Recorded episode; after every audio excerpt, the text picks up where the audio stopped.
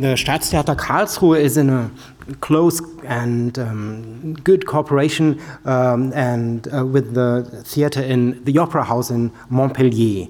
And the opera in Montpellier um, will show, for example, our um, Pelléas et Mélisande uh, production that uh, is recently running at the Opera House.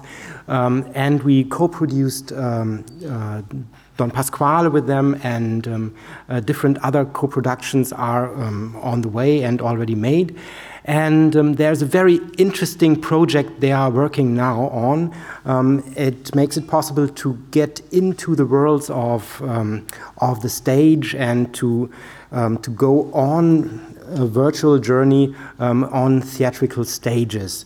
And um, uh, Audrey uh, Brahimi is here and will present together with Mahana Delacour their Vivisim project um, that they are um, creating together. Welcome.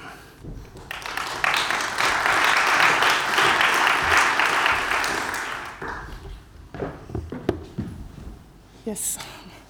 Uh, good evening, everyone. So I am Audrey Brahimi. I'm in charge of uh, digital communications and digital projects at the Opera Orchestra of Montpellier, and this is Mahana Delacour from the collective Bjorn. She's the artistic director who came to us with this Vivisim project I am going to present you we are going to present you in a few moments. I just wanted to, to tell you before all about the experiences we are, we are running in Montpellier right now to use tech to talk to our audiences.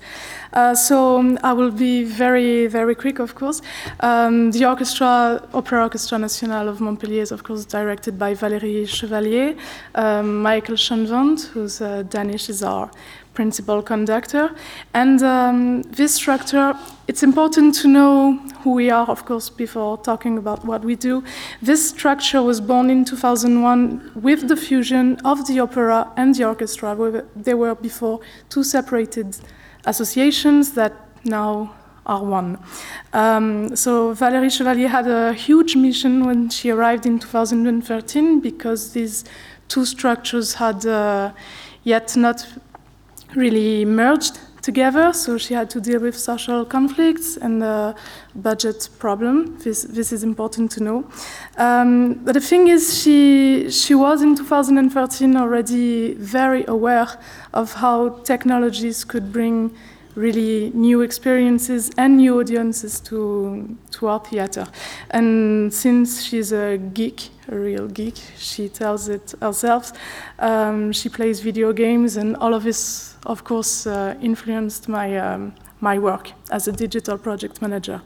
So um, the thing is, we actually know right at the moment we look at our visual identity that um, we are a digital friendly house because when you take the, um, the challenge to the bet to delete every photo and replace it with um, really how can I say drawings and big color tints and tints and um, very easy to vectorize uh, drawings.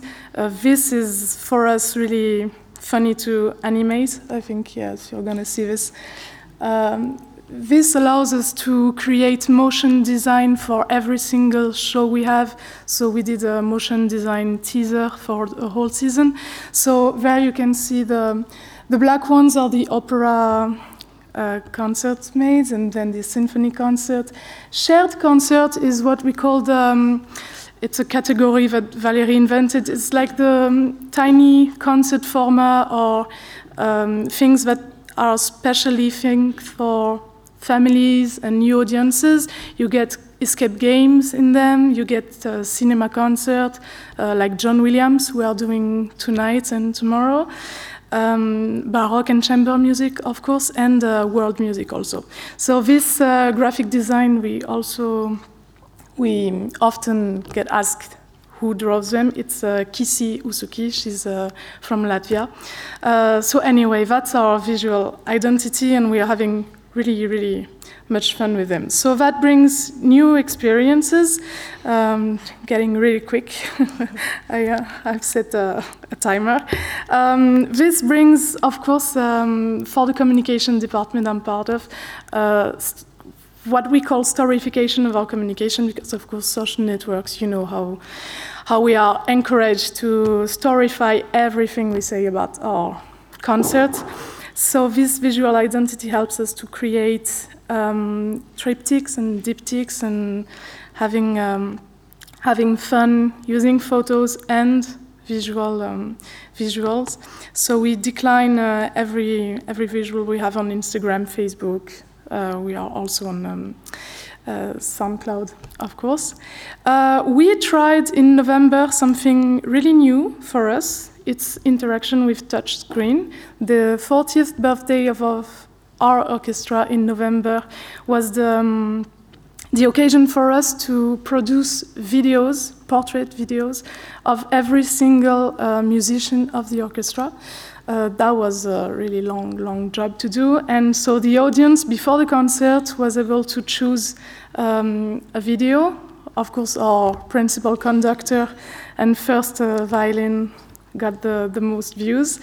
Um, and so the audience could interact with them and meet them almost face to face before going uh, listening to them in the in the hobby in the in the concert and now this touch screen now the 40th birthday, is over we use this touch screen um, in our lobbies to to promote the next concert of our, our opera uh, we are in france I'm not sure yet in Europe, but we are the first one to have a digital guest book in our opera. This brought really, really interesting information about our audiences, not only newsletter uh, uh, subscriptions. Uh, we know how old they are, if they have a mobile, um, what kind of concerts they have. So this is really um, a useful tool I recommend. Uh, the 40th birthday as well was um, the occasion for us to have the first light projections on the Opera Comédie you can see here. It's really the, the central place in Montpellier. And we had the chance to, to have sound of our music, our orchestra, and image of inside the, the opera. Next project I'm very, very busy on is producing native podcasts. Uh, we call it l'orchestre mode d'emploi in France. It's like the orchestra tutorial. And it's a 40 episode series. First season is based on the orchestra. Maybe the next one will be dedicated to the opera and the voice. And uh, these podcasts are like for free to 35 minutes because some, uh, some are music, um, uh, especially on music so, like when you have the first movement of the third symphony of Mahler, is 35 minutes. Uh, and this you can hear on every single podcast platform, uh, SoundCloud also, and Ausha, the platform we use to, to broadcast to every single platform. And um, we started the, um, the broadcasting in November for the 40th birthday of the orchestra, and we have almost 10,000 listenings right now. So we are really happy because it's only 24 episodes online. So this new audio mode of communication is really, really interesting for us. Uh, we do, we are not the only one. We tried the 360 concert um, uh, cap video capture uh, of a single concert called Au cœur de l'orchestre. Means the audience is seated with the musicians, and the principal conductor is in the middle of everyone, so he has to conduct like really 360. So that's a really fun experience you can find uh, on YouTube, of course.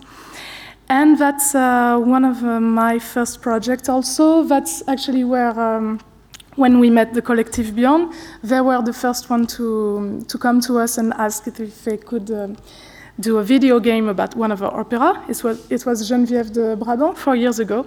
And then we continued the experience with a unique partnership with ARTFX. It's, um, it's a video game school in Montpellier.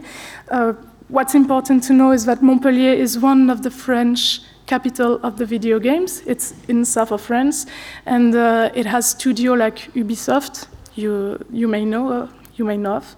And so from, yeah, from 2016, we started a, a game jam with them. So the video game students had 48 hours to create a video game around one opera. They were, of course, fully prepared um, off. So we, they did video games about Carmen, the Maze Monster, and, um, and now uh, Falstaff soon in February. We also tried reality, augmented reality with uh, opera visits. We, we did this with, um, with a collective called Montpellier Discovery. And this was very interesting because we, we used it when the um, European Heritage Day happens, and we had almost 300 um, downloads of the app for one day, so we were quite happy about this. Uh, but then the next project is the one involving Collective Bjorn. It's about this amazing Don Pasquale we had last year in collaboration with Badisches Staatstheater Karlsruhe. Uh, it's actually very, very inspiring set that was designed by Andrea Cozzi and Valentin Schwarz, uh, who won the Ring Award, actually. And this set inspired uh, Collective Beyond and us an application, which Mana is going to present. Thank you. Yeah, so Vivisim is um, an application, a web application that invites users to discover uh, the set designs of opera productions. Um, and so the user can navigate freely in uh, high resolution imagery in 360 degrees. And there is also hotspots and different viewpoints of the set. Um, and yeah, I'll talk about the hotspots afterwards. But it's also a mediation and communication tool for the operas, uh, as well as uh, an innovative way to archive, to document uh, an art which is uh, live, which is performance art, how to document uh, live art, which is ephemeral. Um, yeah. So I'll put you the demo. Uh, Je clique dessus. Mm -hmm.